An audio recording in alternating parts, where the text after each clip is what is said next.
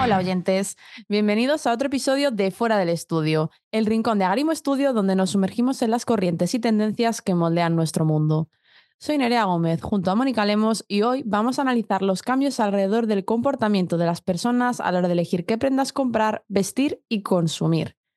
Las cosas han cambiado mucho desde los 80 hasta hoy, en tendencias de moda, deporte y estilo de vida. Y esto ha marcado una diferencia en todo el sector de la moda, provocando el nacimiento de nuevas marcas y mercados. El por qué, el cómo y el para qué. De eso hablaremos hoy. Hablaremos sobre todo de los cambios en el deporte y la conciencia corporal de las personas. Los cambios en el mundo del calzado, los cambios en la tendencia de moda de mujeres, qué papel jugó el COVID-19 y finalmente nuestra experiencia, visión y reflexiones. Vamos allá. Me encanta este tema porque, bueno, mm, aunque vamos a hacer todo un repaso superficial por todas estas temáticas, eh, como es obvio, es muy, muy profundo esta, esta temática, porque además vamos a, tocar muchos sectores diferentes alrededor de, de, todo lo que es la ropa y demás. Pero bueno, vamos a empezar por los cambios en el deporte y la conciencia corporal de las personas, que creo que esto es clave, ¿verdad, Nerea? Em, claro, al final el tema del deporte ha definido mucho esta necesidad de, crear pues, nuevas prendas que se adapten a nuevos tipos de deporte, además del fútbol en los patios del colegio. Ya. Eh, sí, porque le comentaba a Nerea cuando preparábamos el guion que lo normal eh, antes era que tuviéramos cuatro deportes a los que elegir, ¿no? Que si natación, que si aeróbic, eh, máquinas en fitness, cuando nacieron todos los centros de fitness y todo esto. No fue hace tanto que hay tantos en todas las ciudades o así, o que podemos disponer de, estas, de este recurso. Em, y, pocos deportes más, eh, que el tenis, em, eh, donde había pues eso, patios, ¿no? Donde centros eh, exteriores donde pudiéramos jugar, pues al pabellones en los colegios, qué centros y tal, eran pabellones, ¿no? Sí, o sea, pues sí, en algunos parques, en algunas zonas podías encontrar que si de pista de tenis compartida con baloncesto o cosas así, o sea, mm, pistas compartidas y demás. Pero eh, le comentaba Nerea, es que nacieron un montón de deportes que se popularizaron y se hicieron más, aparte de que la gente eh, había micromundos donde sí, pues la gente jugaba a otros deportes, no era tan popular como ahora se ha popularizado el pádel, el yoga, em, el pilates, eh, todo tipo de deportes, más soft, más hardcore, mm, da igual, se han popularizado mucho.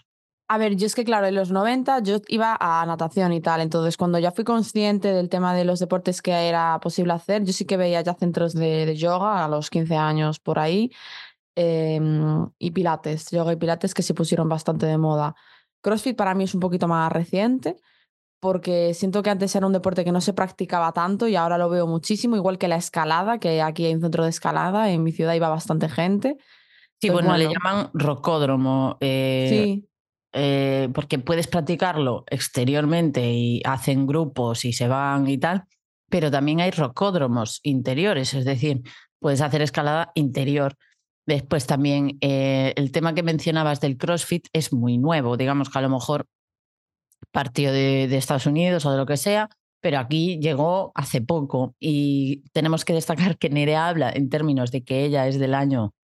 ¿Nerea?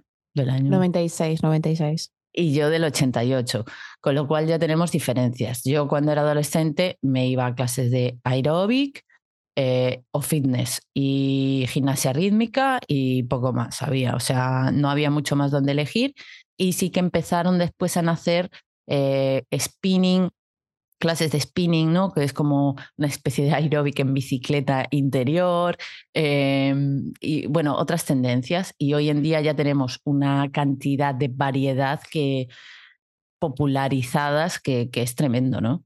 Y para todo esto necesitas ropa adaptada, porque para el rocódromo necesitas, aparte de los arneses, un zapato concreto, y para el yoga se suele utilizar ropa que es flexible pero al mismo tiempo apretada, como son los leggings, que hacen leggings incluso ya para yoga, precisamente que no se te bajen, que tienen como gomitas para que estés cómoda y tal.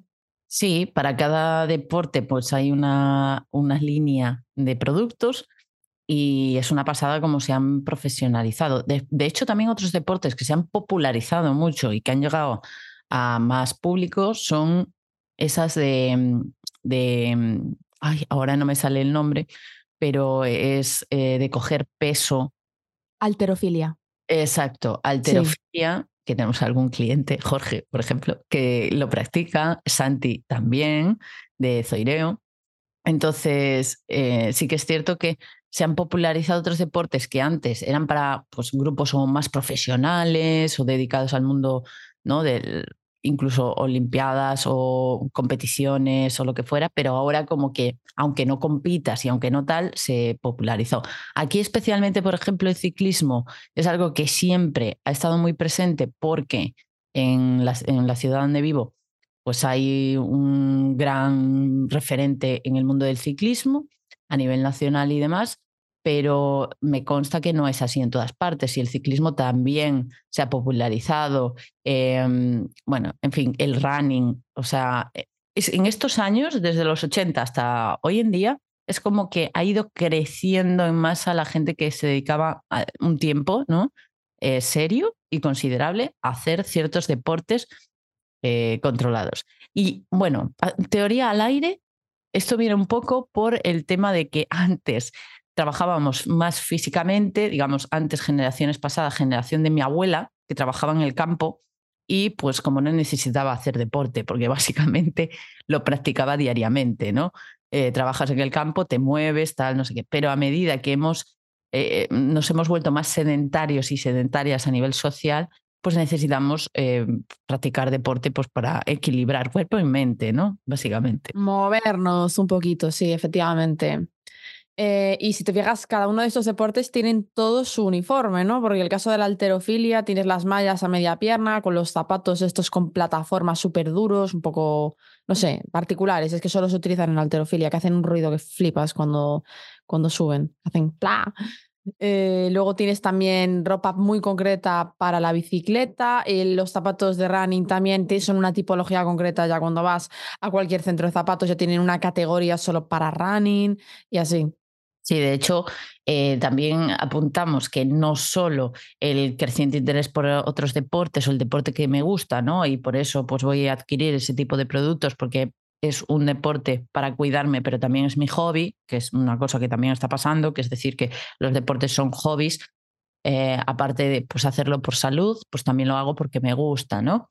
Eh, esto lo han visto las marcas, y también han invertido en tecnología. Es decir, antes, por ejemplo, lo vemos mucho en calzado, que es algo de lo que vamos a hablar a continuación, pero la tecnología que se invertía en calzado para eh, jugadores profesionales de fútbol o olimpiadas o lo que fuera, era considerable. Pues que ahora el usuario común, ¿vale? De a pie, tiene ese hobby y no le importa invertir en un buen calzado para irse a hacer running, para irse a hacer alterofilia o para, eh, puede ser calzado, puede ser prenda de vestir para yoga, porque de hecho en yoga, pues ya en muchas marcas compiten hablando de, de los textiles concretos que usan, eh, con qué materiales están hechos, para que sea más suave para tu cuerpo, para que sientas una segunda piel, para que X e Y, ¿no? Entonces está invirtiendo mucho en esa tecnología textil para obtener los mejores resultados en aquel deporte concreto.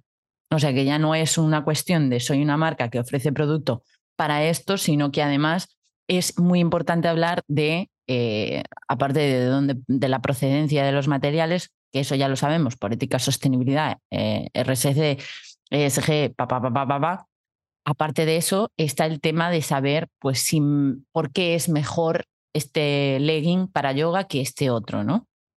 Y esta tecnología en la que se está invirtiendo ya no solo compete a los propios deportes que se están practicando, sino que cada vez se está invirtiendo más en tecnología en calzado y ropa para personas de a pie. Aunque igual esto viene un poco de la mano de que si yo soy una persona que practica yoga y estoy súper cómoda en mis zapatos de yoga, no me los voy a quitar el resto del día, ¿eh? que igual también tiene un poco de relación con el tema. Eh, equilicua.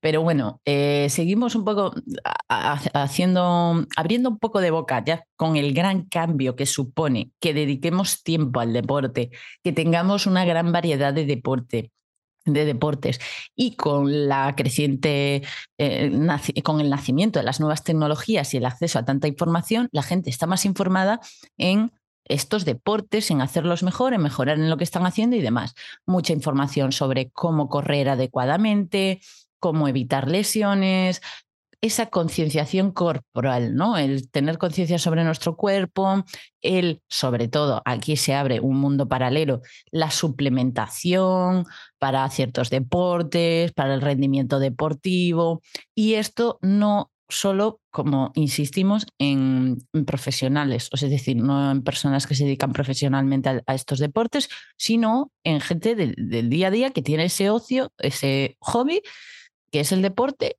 y quiere suplementarse o quiere prepararse adecuadamente a otros niveles, no solamente con la ropa. Entonces, esta conciencia corporal y de otros niveles a nivel deporte también ha hecho que la gente tenga más conciencia de qué me estoy vistiendo, ¿no? ¿Qué me estoy poniendo para vestir diariamente? ¿Por qué? Si para hacer deporte me viene bien esto porque tengo mejor ergonomía, tengo mejor ergonomía a la hora de caminar, si yo camino al trabajo, mi trabajo eh, requiere caminar mucho o moverme de aquí para allá, ¿por qué no voy a usar un buen calzado, un mejor calzado que me potencie y me mejore en este sentido, ¿no? Y ahí viene sobre todo ya no hablamos del resto de la, de la ropa, sino empezamos ya con el tema del calzado, ¿no? Esos cambios que ha habido, ¿verdad? Porque como hemos, que por cierto, hemos ganado el premio de selección anuaria 2023 a mejor naming con Zoireo. Que mencionamos Zoireo porque se dedica al calzado. Mm, empezamos por los pies, más bien. Empiezan por los pies y distribuyen calzado barefoot. Exacto para en Canarias, ¿no? Y se inician así. Entonces hemos hecho diagnóstico y conocemos muy bien este campo, ¿verdad, Nere? Del calzado y los cambios que ha habido. Sí, eh, concretamente el calzado barefoot se ha vuelto muy popular. Que cabe preguntarse, ¿por qué se ha vuelto de golpe tan popular el calzado barefoot o andar descalzo? Em, creemos que también es un poco eh, volver a los orígenes del sentido común de, de acabar pensando, vale, tengo pies, ¿por qué no los estoy utilizando como en un principio se utilizaban que era sin zapatos y ahora que tenemos tantísimos zapatos, tanta tecnología, tanto tal, bueno, pues un sector de la población ha pensado, bueno, vamos a probar la tecnología innata, que son mis plantas de los pies. Y claro, del barefoot tiene abarca un abanico de posibilidades, porque no es únicamente caminar descalzo, o sea, también un tipo de zapato que es más ancho, que deja más espacio, más movilidad a los dedos. Dentro del barefoot también hay Em, más barefoot, menos barefoot, con más grosor de suela, menos grosor, para ir acomodando el pie, etc. Sí, el, tema es que no solamente eh, es una idea que nace de andar descalzo, que es lo que todo el mundo tiene por idea principal, sino más bien el hecho de eh, adaptar el, calzado a la ergonomía del cuerpo y no al revés, como se venía haciendo, porque si se observan sobre todo en las mujeres, que es donde más se percibe, hay ciertos calzados que destruyen la ergonomía natural del pie eh, y la transforman. Mm, hay muchas teorías, eh, muchas teorías que no están totalmente evidenciadas, pero por ejemplo, el tema de, de los juanetes, que venga de ahí, de, de, un calzado que acaba en un triángulo cuando nuestro pie debería acabar como en un semicírculo, algo más redondito. Y de ahí nace este tipo de calzado, que la gente el barefoot lo, lo asocia mucho a andar descalzo, pero no es eso. De hecho, como decía Nerea, hay transiciones, es decir, hay calzado transicional que te va acompañando de, de una iniciación al barefoot hacia pues, el completo barefoot, ¿no? Sí, aunque andar descalzo también se considera barefoot, es el completo, es literalmente andar descalzo. Pero bueno, hay muchas personas que no dan ese paso y simplemente utilizan calzado, pues eso, que acaba en semicírculo, que es más amplio, que es más flexible, etcétera. Porque ahora hay zapatos para todos los gustos y colores, con la suela esta que tiene memoria, la memory foam, no sé qué. Eh, los hay más flexibles, los hay más rígidos. Hay un montón de teorías con respecto a si es mejor una cosa u otra y al final, bueno, resulta que es que somos muchísimos seres humanos y a cada uno le va bien una cosa por fisionomía, por costumbres y por lo que tiene en el pie. Entonces también es cuestión de ayudado por profesionales y probando lo que mejor le va a cada uno. Pero bueno, el barefoot es solo un reflejo, esa tendencia barefoot es solo un reflejo de cómo cada vez nos vamos más a la comodidad y a que la ropa se adapte a nuestros cuerpos y no nuestros cuerpos a la ropa. Exacto, eso es un apunte muy importante, ¿no? De cómo priorizamos esa comodidad, que yo creo que es el tema principal de este episodio y es un insight claro. Priorizamos la comodidad ya sí que sí. Eh, después de todas estas décadas de, de, frustración quizás, ¿no? De esa anécdota, Nerea, que, que conoces tú de en esa pasarela roja, esta Ah, el día que Julia Roberts se descalzó en, los, en la alfombra roja de los Cannes en 2016, que se quitó los tacones y fue descalza. Exacto, pues ese es un símbolo mm, de lo que significa, ¿no? Estar incómoda, estar en situaciones donde deberías estar súper cómoda, aunque te veas divina, eh, estar cómoda, sentirte cómoda. Bueno, y en este campo, lo que mencionaba Nerea del tema de la discusión que hay de podólogos que dicen esto, lo otro, en lo que sí se está de acuerdo, en, ¿cuánto era el porcentaje? ¿El 95%? ¿98%? Eh, 90, por no decir 95, decía el podólogo. Ajá. Eh, en el 90-95 de los casos. La persona no sabe cuándo un zapato es bueno o cuándo no. Entonces, que trabajamos o compramos más bien zapatos a veces desde la ignorancia, por pura tendencia, porque nos gusta, pero no somos conscientes ni de si el zapato es bueno o, más importante, bueno para nosotros, porque cada persona necesita una cosa distinta muchas veces. Exacto. Pero al final, eh, lo dicho anteriormente también, tenemos más conciencia y nacen estas marcas, Barefoot, por ejemplo, que están íntegramente dedicadas a esto y hacen una divulgación muy buena al respecto de esto y ahora la gente, pues eso, busca calzado más cómodo. Literalmente, es que es un trend, buscar ropa cómoda y calzado cómodo. Es una tendencia que está viendo ahora mismo. Una tendencia y que lleva alzándose varias mm, décadas. Creo que eran, sí, unos 10 años mínimo, ¿eh? Sí, bueno, es que tenemos el diagnóstico profundo y completo hecho de memoria. No tenemos los datos y tampoco los hemos traído para, para este caso porque no queremos profundizar solamente en calzado, pero vamos, había una obvia tendencia de que la gente está buscando eh, la comodidad desde hace tiempo y más pico desde, desde el tema del COVID, que eso hablaremos ahora. Pero vamos a profundizar un poco en el tema de la ropa para mujer, porque creo que especialmente las mujeres hemos sufrido, creo no, es una obviedad, son, datos, es un hecho, y fact, que las mujeres em, vivimos más incómodas estereotipadamente, es decir, eh, por moda se nos inculcan unas prendas que son bastante más incómodas que, que a los hombres en general. Sí, eh, maldita revolución francesa que os quitó los tacones a los hombres y nos lo dio a nosotras. Es verdad, porque los tacones eh, empezaron a ponerlos los hombres. Eh, era un símbolo de, además de, de riqueza, los reyes y todo esto que ponían los tacones. De hecho, no sé si fue inglés o francés el primero que lo llevó. Bueno, algo así. Yo sé que fue por ahí. Pero de repente pues empezamos a llevarlo nosotras y hoy en día pues el tacón es muy típico de la mujer y eh, es como, además hubo una época, ahora no, y de eso vamos a hablar, pero es una, un tema que, que si no los llevas pareces menos mujer o menos realzada o lo que fuera. Y esto lo he vivido yo en mi época. Y aquí siempre quiero, siempre quiero, siempre quiero, no, quiero señalar que a la hija de mi pareja siempre le comento que tiene mucha suerte porque yo, cuando era adolescente, eh, no te podías permitir ir en tenis a no ser que fuera que tuvieras eh, ese día deporte en, en, clase, ¿no? En el instituto, lo que fuera.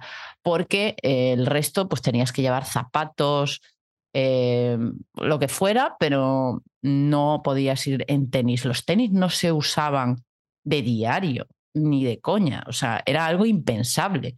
Eso era mm, barrio bajero, era cutre, era vulgar, era... No, o ibas en chándal porque ibas a hacer deporte o no podías ir en chándal, básicamente. Eh, me está sonando al infierno en la tierra, os lo digo así. ¿eh? Pues Yo una vez he empezado a ponerme ropa cómoda, eh, me cuesta volver a acostumbrarme incluso a los vaqueros y a las costuras.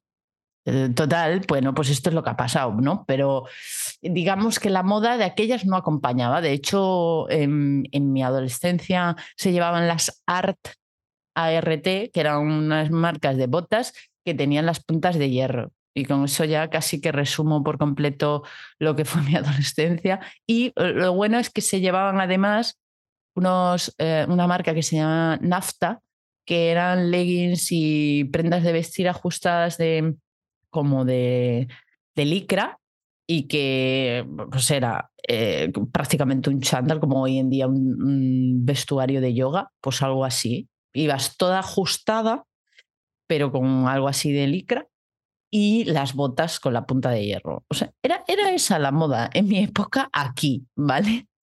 Que después yo, pues como he pasado por diferentes modas internas, pues que si rapera, que si más metalera, que si más hippie, pues ahí ya vas tra- entrando en otras tribus de modas, ¿no?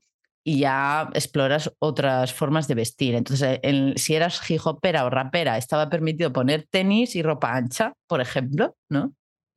Bueno, yo creo que soy la transición entre, entre tu moda y la de, la de la de la hija de tu pareja, porque en mi época sí que se podían llevar tenis, pero era un tenis súper, súper concreto, eran las Converse, tenían que ser de tela, suela plana. Otro tenis estaba fuera de la etiqueta, ¿vale? No estaba de moda, no se podía llevar, también se consideraba un poco barrio Cutre. bajero, cutre, sí. un poco tacky, sí. El, chándal lo mismo, el chándal para hacer deporte, tú no podías ir de chándal al cole un día normal. Bueno, Sí. a mí no me, no me, de- no me digáis. Eh, pero para la- los días de fiesta, las graduaciones o cosas así, la falda, vestido barra tacones era prácticamente obligatoria ¿eh? en la etiqueta. Ahí no nos librábamos, no estábamos todavía tan, tan concienciados en ir cómodas y pista. Y eso que aquí, en Coruña, hacía un frío en algunas festividades que tú flipabas. No, no, no, Frío, pero- lluvia, viento y tacones y Sí. falda, era increíble. Sí, sí, vestido o falda, tacón, tal. Eso era lo que se llevaba y entonces, claro, otra cosa era muy de señalar y, y no hay más, y es así, ¿no? Pero para que ver un poco cómo la moda influye en, en nuestra, nuestra salud física también, porque, mm, bueno, pues los podólogos están hartos de decir que los tacones son lo peor para la espalda, para los pies, etcétera. Y cómo en contra de nuestra propia salud, la moda ha pisado fuerte y nunca mejor dicho, y nos ha clavado el taconazo. o sea, tal cual. Pero creo que la, la mujer es la que más ha sufrido eh, durante muchas épocas en estos estigmas eh, negativos de tienes que usar tacones, tienes que vestir descapotable cuando haga frío, o sea, este tipo de cosas. Y hoy Vestir descapotable, me ha gustado eh, la expresión. Claro, o sea, está nevando, tú tienes que ir descapotable igualmente, o sea, eh, es lo que hay. Nieva, pues tú un descapotable, ¿no? Eh, y menos mal que todo esto pues se ha disuelto con, con el tiempo. Por eso creo que la- las marcas han tenido que adaptarse muy mucho a todo esto y eh, la moda ha jugado un papel muy favorable en, en la comodidad. Un poco, como todo en todos los sectores, la moda eh, a veces sí responde a lo que pide la sociedad eh, y un poquito después ya pues más a excentricidades de diseñadores y diseñadoras que, que marquen tendencia. Pero aparte de eso, eh, y ahora vamos al siguiente punto, que fue cómo impactó el COVID en todo esto, y es que a partir de ahí nos dimos cuenta de que, oye, ir cómoda tampoco está tan mal, ¿no? Empezamos a pasar ya un tiempito en pijama, chándal, esta ropita que te pones por casa y claro, eso te lleva a reflexionar sobre diversas cosas, porque el COVID nos hizo pensar sobre muchas cosas, el teletrabajo, hacer cosas fuera de la pantalla como cerámica, manualidades, encuadernación, no sé, hubo boom de todos estos hobbies, pero otra de las cosas pues fue la comodidad. El bienestar en general, ¿no? El hacer deporte y el estar cómoda con la ropa que te pones. Y claro, de pasarte dos meses de confinamiento, mes y medio, yo no sé cuánto tiempo fue, porque la verdad que, que creo que todo el mundo recuerda la pandemia un poco borroso, pero bueno, recordamos un poco el aprendizaje, las sensaciones, pero no el tiempo ni cosas muy concretas. Pero bueno, pongamos un mes eh, te lo pasas en pijama tal y cual y claro, de ahí a empezar a ponerte los vaqueros, eh, sobre todo los que son más skinny, más apretados, Es que da una bajona que flipas. Cuando te acostumbras a ponerte ropa cómoda, la ropa que no es cómoda es que te pica, te dan las costuras, te revuelves toda. Entonces, bueno, empezó a surgir una corriente entre la ropa de pijama y la ropa de gimnasio, que es la, la. Aquí tenemos que poner una rever y una cortina de estrellas. La configure. La ropa que vale para todo. Y que nació en el COVID y que de hecho eh, el COVID y ese comportamiento de las personas, ese cubrir ciertas necesidades, eh, hizo que nacieran marcas específicamente con este tipo de ropa o que ya marcas que, conocemos todas y todos lanzaran colecciones específicas de configure, ¿no? Y hubo un boom en este, en este ámbito. Yo aquí siempre fui una visionaria, ¿vale? Fui de las personas que cuando iba a comprar un pijama decía, a ver, pero realmente este pijama, si nadie sabe que es un pijama, ¿cómo van a saber que es un pijama? ¿Me seguís el razonamiento? Si yo me pongo este pijama para ir a la calle, ¿cuántas personas se van a dar cuenta? Y descubrí que no tanta gente se daba cuenta. Hay pijamas que ya disimulaban que flipas de lo bonitos que eran. Sí, de que tienen estilos más de, bueno, aparte de que la estética en el pijama eh, es algo que también ha crecido, pues por esto. Es decir, tanto la creación de un estilo de ropa cómoda como el hecho de, lo que acabas de mencionar, decir, que vaya medio como en pijama o en chándal, pero que sea mm, elegante, que vista, que tenga ciertas características que hagan que no, no, se, no parezca que acabo de salir de la cama, ¿no? Es que empezaron a cambiar las telas, porque los pijamas siempre fueron un poquito como de estilo satén, seda o eran de peluchito. Y claro, eso cantaba, daba un canteo que flipas, lo pillo. Pero empezaron a usar telas más acolchadas, más rollo algodón, lino, y hay mucha ropa hecha de esa tela. Entonces, con que tú hagas un diseño de esa ropa, que sí, que sea en origen un pijama, pero que no lo parezca, la verdad es que... Y se, ha, y se ha puesto de moda la ropa peluchito, es decir, las sudaderas peluchito, las chaquetas peluchito, estos que tienen pelito como si fuera un peluche. Recientemente, porque yo recuerdo que cuando iba a bachillerato, mi profesora de gallego llevaba una chaqueta de borreguillo que todo el mundo la miraba raro, como en plan, qué chaqueta más rara, ¿por qué lleva eso? No sé qué. La veo en todos lados ahora, todo el mundo con chaquetas de borreguillo, del mismo rollo, con ala de murciélago, oversize, oversize, la palabra del año, por cierto.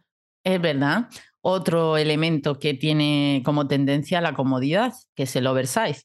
De hecho, las mujeres, sobre todo destacamos en las mujeres por lo que decía antes, ¿no? que siempre se nos asociaba a ropa ajustada y ahora pues puedes llevar, o sea, ahora se lleva todo. Esto es otro punto que tengo yo aquí anotado para decir que la moda se ha ampliado de tal forma que ahora es que puedes llevar cualquier cosa que, que no pasa nada, tiene que ser mínimamente conjuntado y aún así, aunque esté raro y sea ugly design, no pasa nada porque el ugly design también se lleva, entonces todo ok, todo perfecto.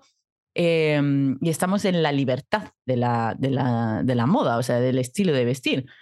Pero sí que es cierto que mm, todo lo que antes se llevaba eh, ha vuelto mezclado con otras épocas, eh, etcétera, pero hay una cosa en común y es la priorización de la comodidad. Prima la comodidad. Y esto es clave para todas las marcas de, del momento, para todas. Eh, de hecho, hasta diseñadores y diseñadoras, marcas clave, eh, lo tienen en cuenta porque estamos priorizando en todos los contextos sociales la comodidad. Al menos las personas de a pie, porque bueno, luego ya sabemos que la, la moda de alta costura sigue utilizando las pasarelas, tacones y todo eso pero en las tiendas lo que solemos ver suelen ser, aunque veas botas, las ves con plataforma o con tacón ancho, que eso quieras que no, ya es un guiño a la comodidad, aunque estamos hablando de tacones, que son un zapato que son per se incómodos, pero incluso dentro de un zapato incómodo se hace el guiño al, al tacón ancho o incluso tacón que se puede quitar. Están saliendo marcas que hacen tacones que se pueden convertir en planos por si tienes un evento, quieres ponerte tacones para la foto, pero luego quieres ir en planos el resto del día. Y lo de que ahora cada uno vista como le da la gana es muy curioso, ¿no? Porque siempre ha habido un poco el miedo eh, en mi generación de que vuelva los skinny, entre susurros, en plan, que no vuelva los, los, pantalones pitillo, que no vuelva los pantalones pitillo de tiro bajo, que yo no vuelva a comprar. Y han vuelto, pero es que han vuelto envueltos en un montón de pantalones muy distintos que a todo el mundo le da igual. O sea, no te los compras y punto. Están ahí en un lugar para quien los quiera. Em, ya sea porque te gustan o porque los quieres usar para un disfraz, da igual, los tienes allí, pero es que tienes al lado mogollón. Es que.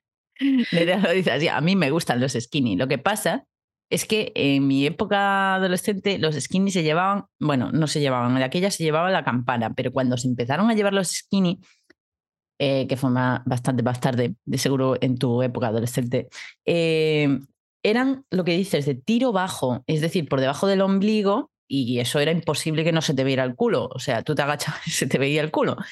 Pero es que ahora el tiro ya no es bajo, es alto. Eso es otro punto a la comodidad, porque el tiro alto es mucho más cómodo que el tiro bajo, o el medio por lo menos. Pero antes no se llevaba así, era, tenía que ser bajito, si no... Cuando yo era adolescente se llevaban los skinny, pero eran tiro medio o tiro alto. El tiro bajo, yo solo se lo vi a Cristina Aguilera y Britney Spears, porque bueno, pues en mi época sí, en mi época era, era así. Entonces, pues la comodidad fue progresivamente insertándose en todo este mundo y ahora está, está clarísimo que, que está en todas las marcas. Y de hecho tenemos aquí algunas eh, para destacar, que son, pues eso, destacables, como lo incluyeron de forma potencial en sus marcas y una por excelencia es Oisho, ¿verdad?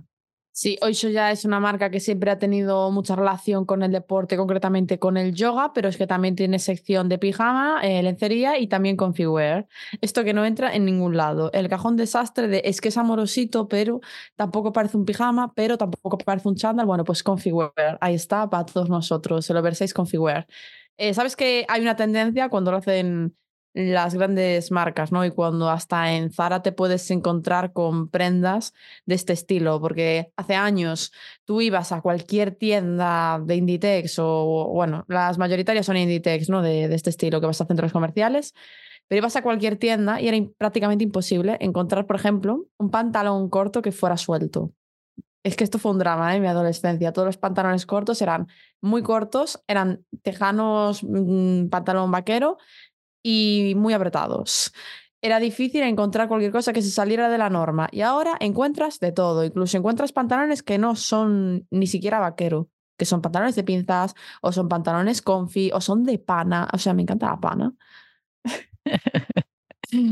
Vale, sí, que hay mucha variedad en textiles, en, colores, en formas y todo está bien, digamos, todo entra dentro de la moda y está muy bien. Vale, Oisho, que Oisho es del grupo Inditex también, eh, pero el grupo Inditex, digamos que ha incluido todo esto porque obviamente es una tendencia que además es muy fuerte, o sea, ya está instaurada, ya no es una tendencia, ya está instaurada y además eh, sigue increciendo, con lo cual ahí está. Eh, pues eh, también tenemos marcas nacionales como Belief Athletic, que la menciono porque he mm, comprado algunos de sus productos y la verdad que es muy curioso. Eh, pues con trazabilidad en sus materiales, explica muy bien de cómo, cómo hacen las, los diseños y cómo, cómo producen y demás. Y además, pues eso, que son muy, muy cómodas y son prendas, bueno, principalmente sí para, para yoga y este tipo de deportes, pero también para, hacen líneas como para casual, ¿no? Para el diario, para el día a día. Y eso también quiere decir mucho, es decir, marcas que están especializadas en deporte también han sacado líneas de ropa para el día a día, que esto también apoya pues todo lo que estamos comentando, ¿no? Estaba yo aquí leyendo el tagline de Oisho y es que ya pone eh, deporte y tiempo libre. Exacto, en general, ¿no? Eh, deporte y tiempo libre. Y tiempo libre. Pues también tenemos Women's Secrets, que, bueno, sí, en principio es una marca que se dedica a ropa interior o pijama y demás, pero es lo que dice Nerea, al final hay una fina línea entre lo que me puedo poner dentro de casa y lo que también me puedo poner fuera de casa. Es que lo que llevas tú ahora es de Woman Secret. Eso te lo regalé yo y es comfy. Exacto, llevo una sudadera peluchito blanca que es monísima. Eh, supuestamente eh, es de estar por casa, pero tú puedes salir con esto perfectamente a la calle porque es una sudadera, pero con peluchito, que además tiene formitas cuadraditas. Está, bueno, eh, es un guiño a la moda casual exterior. Y bueno, luego tenemos ya otras marcas más enfocadas al yoga, como Born Living Yoga, que es una marca española que se centra ya en marcas o ropa de yoga y fitness, y Believe Athletic, esa, esa es la que mencioné y ah, la que conté que yo ya he consumido y que está, muy chula. Y como esta es un ejemplo de tendencias de marcas que están haciendo con esto. Y a Belief les, o sea, tiene un crecimiento muy bueno y tiene una aceptación buenísima. Y Born Living Yoga es, eh, trabaja muchas marcas, eh, no solo, no es su propia marca, es distribuidora. Y ahí pues podemos hacernos una idea de la cantidad pues, de marcas que hay dirigidas al yoga, que el yoga por excelencia pues, ha crecido mucho en los últimos eh, años y el yoga se expande, no solo al yoga convencional, sino que podemos tener muchos tipos de yoga porque así, vale, que, que el yoga ya lo conocía mucha gente a lo mejor hace 10 años, no tanta como hoy en día, y además lo que se ha expendido son los tipos de yoga, porque hay muchos tipos de yoga diferentes. Unos son más centrados en las posturas, otros más en los ejercicios de fuerza. Hay gente que ya está, como Saldra Sadaña, que está lanzando mm, yoga con enfoque biomecánico.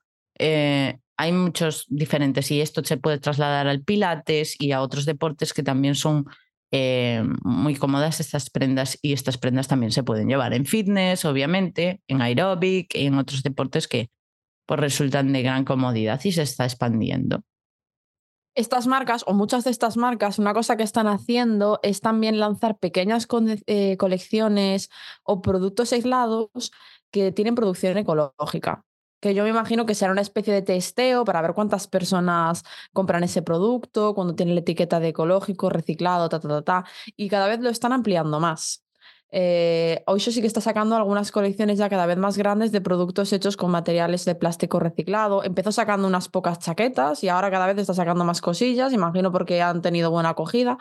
Y bueno, es una movida interesante ver cómo estás en pleno cambio eh, de tendencias. Ojalá se haga cada vez más y sea lo único que se haga prácticamente, porque además eh, la calidad es mayor, aunque el precio también sea mayor, pero merece la pena. Sí, al final un poco por eh, demanda de la sociedad y también por pues, pues, limitaciones gubernamentales. Es decir, las ESG están pegando muy fuerte, los objetivos ODS se quieren cumplir y todas las empresas se sienten obligadas a hacer cambios. Y el, sector textil, que pues ya sabemos que tiene mucha responsabilidad ante todo el cambio climático y todo esto, pues está poniendo las pilas en, temas de, ropa. Así que eh, es de agradecer.